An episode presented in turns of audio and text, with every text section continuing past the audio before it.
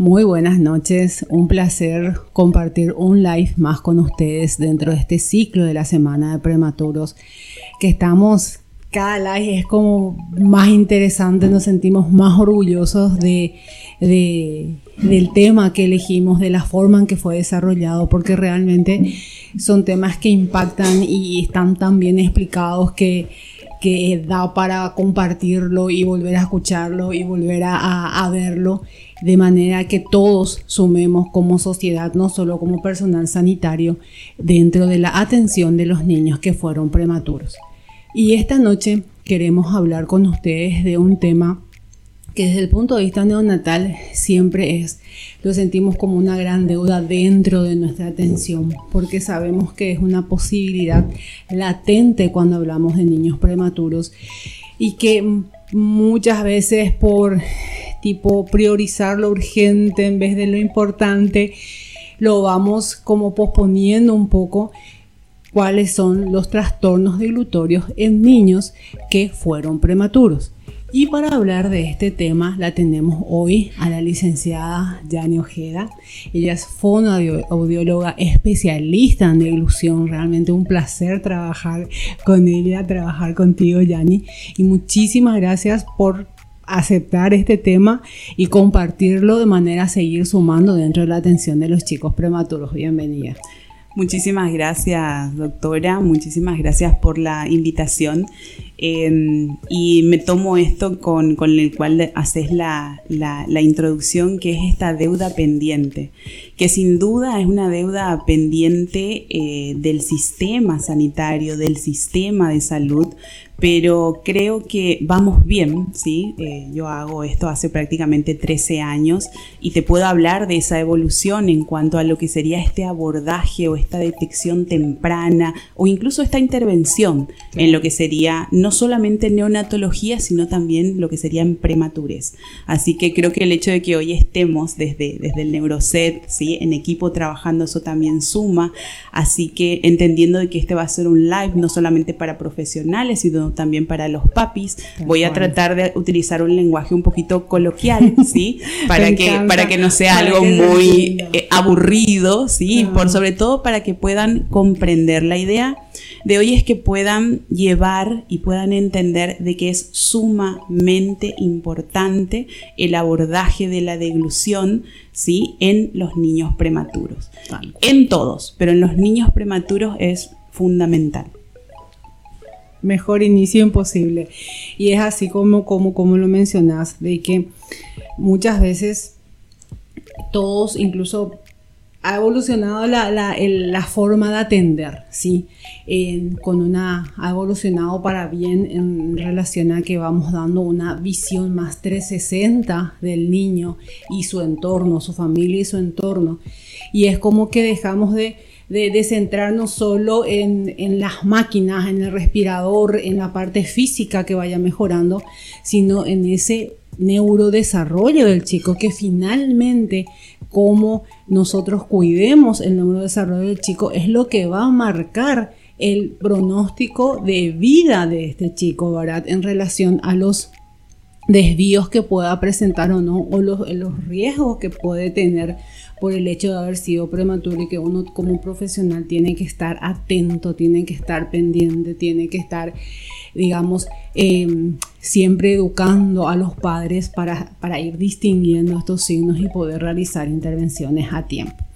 Entonces, antes de arrancar con mis preguntas, que tengo una super lista, quiero recordarles a todos que el live queda disponible en la cuenta Instagram de especialidades.pediátricas.pi. Va a quedar disponible como podcast en el canal de Spotify llamado Conexión Salud y también estará disponible en otras plataformas como YouTube y Facebook. Bueno, licenciada Ojeda, arranquemos. arranquemos. ¿Qué es la deglución? Y mira, eh, para, poder ingresar en esto que sería el, neurodesarrollo, y esto que dijiste es clave, como hace unos años atrás mirábamos a la atención temprana o mirábamos a la USIN, a la neonatología, que es donde realmente tenemos que empezar, como una unidad llena de máquinas, una unidad llena de ruidos, ¿sí? una unidad con mucha aversión, que Idealmente no, es, no era ese el objetivo primario, pero con el correr de los años y gracias a una gran investigadora a la cual admiro y les recomiendo que la lean si no la leen, que es la doctora eh, Haile Als, ¿sí? que prácticamente es la creadora de este programa del NIPCAP. ¿Y ella qué hizo? Ella dijo alrededor de 1982 que algo estaba mal que algo estaba mal en qué sentido cuando hablamos de recién nacidos, que tenían demasiadas manipulaciones, que tenían demasiada injerencia, que eran muy abordados incluso porque es una terminología que ella utilizó mucho, entonces, para ella, y de ahí nace esta, esto que todos lo que hacemos neo siempre repetimos, que menos es más. ¿sí? Entonces, entender de que hacer menos en deglución en niños neonatos, en niños prematuros, ¿sí? siempre va a ser lo más efectivo. Pero, entiéndase qué significa la palabra menos. La palabra menos no significa no hacer nada, ¿sí? No es eso. Este es un enfoque que está centrado en el neurodesarrollo, es un enfoque que tiene el centro, ¿sí? tiene sistemas, por eso les invito a que lean. Si no lo conocen, es genial que puedan sentarse y leerlo. Y donde la columna vertebral, por llamarlo de alguna manera, es un sistema que es el sistema autonómico, ¿sí? Este sistema autonómico es el que rige, es el que nos rige como seres humanos. Es un sistema que no solamente permite la regulación de la temperatura, ¿sí? De todo lo que implica esto autónomo propio del ser, y cuando esto se encuentra quebrado, en este caso por la prematurez, ¿sí? después de esto recién empieza el sistema motor y el sistema de estados. Hablar de deglución ¿sí? en niños muy prematuros, haciendo un toque, que es lo que lo conversábamos recién. Pensar de que a un niño ¿sí? de 28 semanas, ¿por qué no de 30 semanas, que pareciera que ya se encuentra en condiciones orales para empezar una intervención directa de la deglución, pero su sistema de autorregulación autonómica no está establecida, ese es el error. Y de ahí parte la definición, ¿sí? Y perdón por darme toda, toda esta pero vuelta. Me encanta. Pero de ahí parte la definición de lo que sería la deglución en neonatología, que yo siempre digo no es lo mismo en adultos, ¿sí? No es lo mismo en recién nacidos a término. Los niños prematuros necesitan mayor tacto, necesitan eh, mayor retención no del, no del profesional, sino del equipo. El trabajo en neonatología tiene que ser regulado desde el ambiente externo. Muchas veces nuestra intervención empieza regulando el ambiente, el macroambiente, que sería el lugar, y el microambiente, que sería ese pequeño espacio en el cual está en contacto este ser, ya sea con eh, la cuna o en el mejor de los casos, que es lo que buscamos con el contacto con la madre. Entonces, si hablamos de deglución, tenemos que entender que no es solamente un acto motor, que no es solamente meter el dedo en la boca y hacer estimulaciones a toda la cadena de bucinador ¿sí? y de otros músculos, para no ser muy específico, porque necesitamos que se active. ¿sí? No es eso. Pasa desde lo sensorial, pasa desde lo táctil, pasa desde la voz. ¿sí? Entonces es importante entender que deglución en neonatos y en recién nacidos pretérminos no es una actividad muscular no más. ¿sí? Entonces, muchas veces condicionándolo a nivel postural podemos activar reflejos deglutorios. No hace falta que estemos metiendo el dedo y buscando que el músculo de por sí pueda movilizarse. Claro. Entonces, eh, justamente a lo que hablábamos mucho, el NICAT, digamos, adaptado a lo que es en nuestro medio lo llamamos ANI, que es Atención Natal Integral, que hace como unos 10 años volvió a adquirir toda una fuerza dentro de, varias instituciones públicas, ahora que justamente eran los cuidados centrados en el neurodesarrollo, en donde uno de los componentes principales es el ingreso irrestricto, por ejemplo, de los padres a las unidades de terapia intensiva, con el afán de buscar el contacto piel a piel el mayor tiempo posible del chico con, la, con, con, su mamá, con su papá, buscando justamente uno de los grandes objetivos, es esto que hablabas del reflejo, porque en recién nacido siempre nosotros decimos el reflejo para mamar que huela. Exacto. Que huela primera para que, para que se genere esa la succión, segundo reflejo y el tercero la deglución.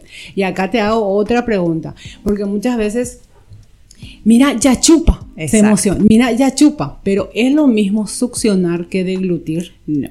No es lo mismo, pero van de la mano, ¿sí? Cuando hablamos de todo este desarrollo embrionario y de todo lo que implican estas maduraciones, las dos funciones, porque son funciones, y las dos funciones van juntas, ¿sí?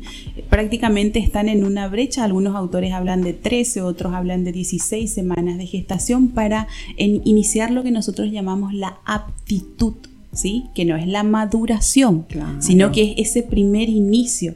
Y esto que decís es sumamente importante. ¿Por qué? Porque nosotros venimos al mundo con una programación, el mamífero, no hablo solamente de nosotros los humanos, para una programación para lo que sería la lactancia.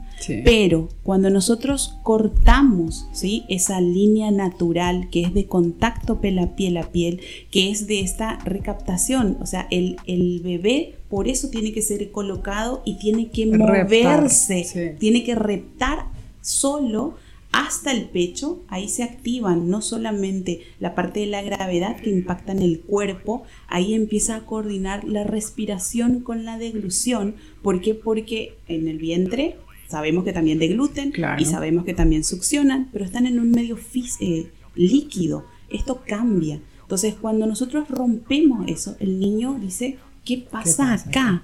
Entonces, por eso es que no activan de forma rápida y por eso no es lo mismo tampoco. La succión tiene que activarse para que posteriormente se produzca la deglución, porque la deglución es ese último acto motor, ¿sí? Que gracias a la succión, a la eyección, podemos tener ese líquido en boca y hacer la programación. No es lo mismo, pero van de la mano. Uno no puede trabajar solo la deglución y no trabajar la succión. O es un error trabajar primero la deglución y olvidarse de, la, succión. Claro. Clarísimo.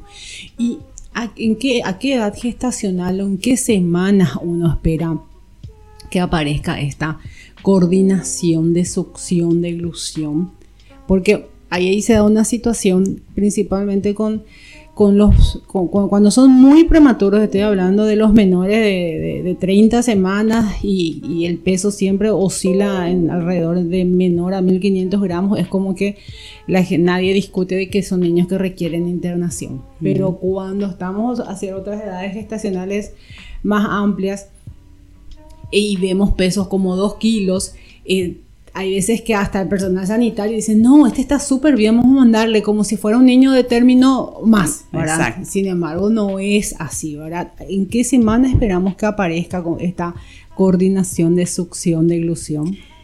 La coordinación cuando hablamos de edad gestacional, sí, está coordinado a la semana 27, pero la succión y la deglución porque acuérdate que está en un medio líquido. Ahí no entra la respiración. Que mira cómo cambia esto cuando el niño está fuera del vientre materno. Entonces, se habla de una coordinación entre succión, deglución y respiración, ¿sí?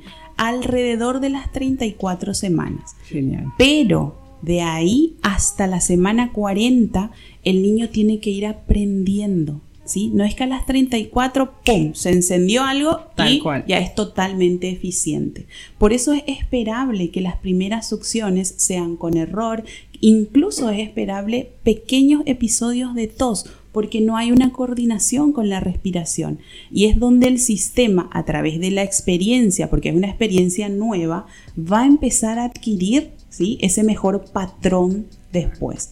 Pero se habla, ¿sí? Entre lo que sería la semana 33, algunos autores dicen 34, pero ¿qué es lo bueno, doctora? ¿Sí? La evidencia pues es, genial. Y la evidencia nos demuestra que la intervención temprana de especializados en deglución en los servicios de neonatología hace no solo que esa succión aparezca incluso de manera efectiva, de manera eficaz, de manera placentera, porque eso también es deglución, ¿sí? Em, alrededor de la semana 30.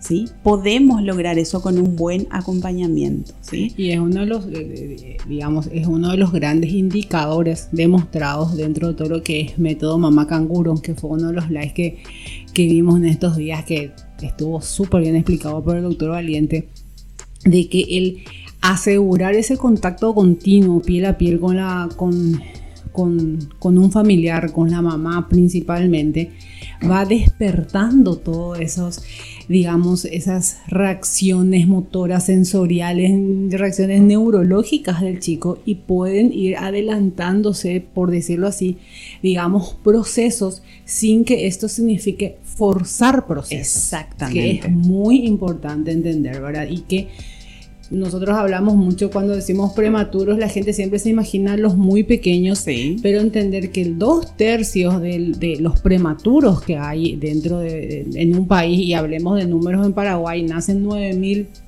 prematuros, pero dos tercios, que son como 6.000, están comprendidos en esas edades gestacionales, digamos, más grandes, entre las 33, 34 a 36 semanas, que son chicos que recién fisiológicamente están empezando esta coordinación y que uno tiene que estar atentos, tiene que realizar esta atención temprana, estas intervenciones buscando acompañar esos procesos, pero no catalogar, ah, no, ya es grande, ya está, ya está.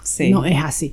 Entonces, tipo, resumiendo con todo lo que nos estoy mencionando, Yani, ¿cómo podemos decir que impacta la prematurez en la deglución? Un niño prematuro de por sí sabemos de que va a traer comorbilidades, ¿sí? Puede ser que sea solamente el tema del peso o que vengan otras asociaciones.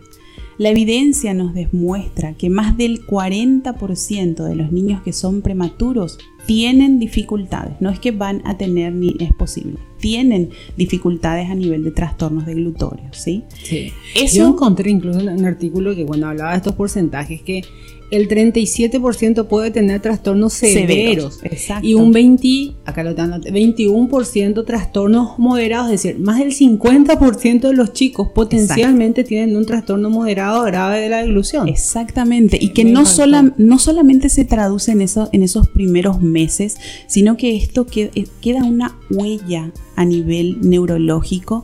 Estos son niños que posteriormente no quieren masticar. Estos son niños que después tienen aversiones orales importantes. Estos son niños que no suben de peso. Y uno hace una evaluación y clínicamente los médicos nos dicen está perfecto, pero no hace una buena ganancia de peso. ¿sí? ¿Por qué? Porque este mecanismo, ¿sí? esta manera en la cual el alimento es llevado a la boca tiene tiene que tener un camino por sobre todo guiado, ¿sí? Eh, hoy tenemos casos de niños de 36 semanas que, por ejemplo, acuden o llaman porque dicen, no, come, ¿sí? Pero no sube de peso. Hacemos siempre un descarte de lo anatómico. Muchas veces lo anatómico no tiene que ver, pero hay esta inferencia de este manejo, ¿sí? Que se hizo desde la terapia intensiva o desde el UCIN.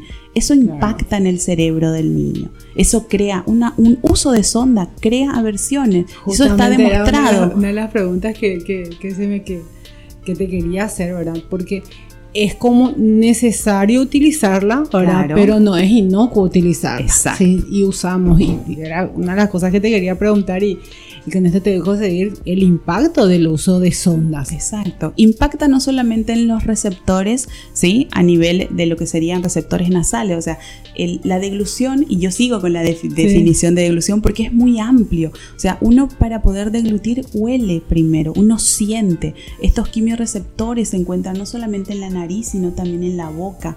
El uso de una sonda, ¿sí? Por mucho tiempo hace de que todo ese recorrido se vuelva insensible, entonces yo eh, siempre doy este ejemplo a los papás. Coloco mi dedo y presiono de manera brusca, le digo quédate ahí tres minutos y cuando pasa ya no va a sentir esa zona. Eso es la misma forma en la cual actúan estos elementos que son necesarios, porque tenemos que salvarle a los niños, ¿sí? Por eso, doctora, esto es clave. El uso de sonda en los niños tiene que ser intercalado Eso es fundamental. No colocar, si es una orogástrica, no poner siempre del mismo lado en el mismo apoyo. Es rotar, es colocar en línea media, es utilizar la mayor eh, cantidad de esparadrapos, ¿sí? Para que toda esa fijación no sea algo muy aversivo para este niño. Lo mismo cuando se utilizan sondas a nivel eh, nasal hay que hacer ese cambio de narinas, entonces le permitimos al sistema, en lo que pueda, que vaya equilibrándose. ¿Tiene impacto en la deglución? Muchísimo. Y no ahí, no en ese momento, sino en todos esos posteriores años en el, cual el sistema oral también va cambiando porque va madurando. Claro, claro. No, y es algo que se ve lo vemos y muchas veces en el momento de iniciar la alimentación complementaria es como que se evidencia más un problema que lo vinimos sospechando, pero no... ¿Será que es? ¿Será, que, no? Mm. Como toma leche, muchas veces no lo percibimos más cuando vamos a lo fisiológico, digamos al pecho materno, pero con las tetinas, de, porque ya también representa una alteración dentro de lo que es la ilusión. Entonces, no lo venimos sospechando, será que, pero se evidencia en el momento del inicio de la alimentación complementaria, ¿verdad? Que necesitamos que el chico sienta la textura y, acepte, acepte la textura. Y tenemos todo un problema y, empezar esa, digamos, intervención ahí es como empezar a remar ya de atrás la situación y por ende el resultado de las intervenciones, ¿verdad? Eh, ya pueden ser diferentes. Entonces, en base a todo lo que, lo estoy mencionando y lo de la sonda es, Dios mío, porque se volvió tan mecanizado, tan rutinario, sí, ¿verdad? Que, sí, sí, que muchas veces uno no magnifica aquello que se te volvió rutina. Exacto. El impacto por, de lo que hace. Por eso es clave y por eso eh, en todas las charlas que doy en hospitales, cuando hablo con médicos, neonatólogos, con las enfermeras, que son las grandes aliadas nuestras, ¿sí? Entonces, simplemente llevar en cuenta ese cambio de lugar la, gran posibilidad que le está dando ese sistema para poder equiparar después ¿sí? esa recepción de alimentos es magnífico. Y es solamente eso. Clarísimo, clarísimo. ¿Cuándo sería nuestro momento ideal? Es decir, ¿cuál sería como un consejo para, el personal sanitario y para la familia, ¿por qué no decirlo también? ¿Cuál sería como nuestro momento ideal para iniciar la, intervención en lo que es deglución? Digamos, un chico que nació de 28 semanas, mil gramos, Está aún intubado. Exacto. Es decir, es el momento, cuál es, o, esperamos más más adelante, cuál es nuestro momento ideal para iniciar la intervención enfocándonos a la deglución del chico. Lo importante y lo ideal, porque siempre decimos que una cosa es lo ideal y otra cosa es lo real, ¿sí? Pero lo ideal es que un fonoaudiólogo especialista en deglución sea forma activa de neonatología. Tal cual. No, independientemente que existan o no bebés prematuros, debe estar presente. ¿Por qué? Yendo al caso, al, al ejemplo que diste. Recordémonos de los sistemas y del respeto al neurodesarrollo. Si yo tengo un bebé de 28 semanas que está intubado, no puedo ir a hacer una manipulación, ¿sí? Primero porque su sistema neurológico ni siquiera está cerca de lo que realmente podría ser para degluciones más efectivas, ¿sí? O sea, eso es uno, ¿sí? Entonces, a eso es lo que, lo que decía la doctora Als de que menos es más esos son pacientitos que tenemos que hacer este monitoreo, ¿sí? Tenemos que tratar de trabajar y mirar dentro de lo que es la escala del neurodesarrollo si ya logra una flexión, por ejemplo. Eso está antes. Los movimientos posturales en flexión están mucho antes de los movimientos orales. Entonces, si no, si tenemos un niño que está en esta postura, ¿sí? Difícilmente, primero, difícilmente vamos a poder eh, lograr una decanulación efectiva porque esa laringe está estabilizada, está anclada y encima está con un peso. ¿Sí? que es la intubación orotraqueal. Entonces, eh, lograr esto ¿Sí? Y siempre les digo yo a, a, la gente que converso, piensen que ese bebé tenía que estar en el vientre de mamá. Entonces, hagamos todo lo que podamos desde nuestras realidades en cómo ese ambiente podemos similar al vientre de la madre.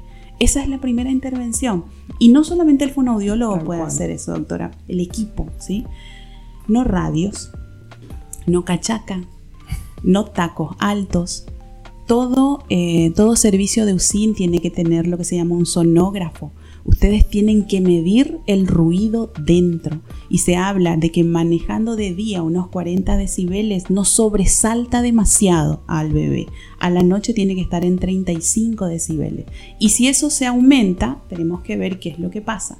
La vibración de los teléfonos sobre una mesa o si está cerca de una incubadora hace despertares bruscos a nuestros bebés. ¿Y eso en qué va a impactar? Va a impactar en su deglución, por supuesto, porque se corta, ¿sí? Esa sinergia o por sobre todo se corta esa, ese intento, porque eso es lo que hacen los niños prematuros, ese intento de adaptarse a un ambiente al cual no están preparados. Entonces, desde ahí empieza la intervención. No es aconsejable manipulaciones, porque piensen, a las 28 semanas, ¿quién le está tocando al bebé dentro de la panza? Nadie. ¿sí? O sea, no necesitan estiramientos, ni elongaciones, ni tracciones linguales, porque simplemente no, no, no, no, está dentro del, del, neurodesarrollo. Ir de a poco, ¿sí? O sea, ese, ese es un gran momento en el cual el equipo tiene que consensuar y los consensos son maravillosos porque cada consenso tiene que ser en un equipo, porque yo puedo pensar diferente, vos podés pensar diferente, pero si unimos nuestros pensamientos siempre sale algo positivo. Entonces, y algo clave, involucrar a la familia. Sabemos que son niños severos, sabemos que son niños que realmente cursan con muchas dificultades, pero no existe nada mejor o más favorable para un recién nacido prematuro que la mamá. Tal cual. Y el papá. Ese contacto, ese tocar, ese estar, incluso con todos esos aparatos que tienen que usar, permitirles que le tengan en pecho, ¿sí? permitirles darle el calor, sentir el ritmo cardíaco, sentir el olor, eso es algo que su cerebro va a ir guardando y que si no le damos esa oportunidad y recién le damos cuando cumpla, no sé, 30 semanas, imagínate ese lapso, ¿sí? Que queda de... Y, una vez lo dije esto en un congreso, de violencia. porque es violencia? Si ya sabemos, si ya la evidencia nos dice qué debemos hacer y no hacemos, ¿eso cómo se llama? Violencia al prematuro. Muchas veces es como pareciera que es esencia de, los, de, los, seres humanos, ¿verdad? Siempre hacer una lista de los por qué no hacer. Exacto. Y muchas veces insistimos, insistimos mucho en los servicios. Nosotros, y yo te hablo de mi experiencia dentro del sector público en el Hospital San Pablo, fue tan gratificante hace ya 10, 11 años cuando iniciamos el, el programa ANI, Atención Natal Integral Centrada en la Familia de, la resistencia que hubo al principio de por qué los papás no van a controlar todo lo demás, ¿verdad? Y después, al llegar al, día que una mamá, tipo, se fue a quejar a dirección porque le pedíamos demasiado que entre juntas a su bebé. fue tremendamente gratificante lo que fuimos observando, así, el beneficio que fuimos observando al implementar el programa, ¿verdad? Entonces, la gran consigna era, hagan la lista de por qué sí debemos hacer, porque siempre es fácil encontrar como una excusa para no hacerlo. Hagamos la lista, concentrémonos en la lista de por qué sí tenemos que hacer.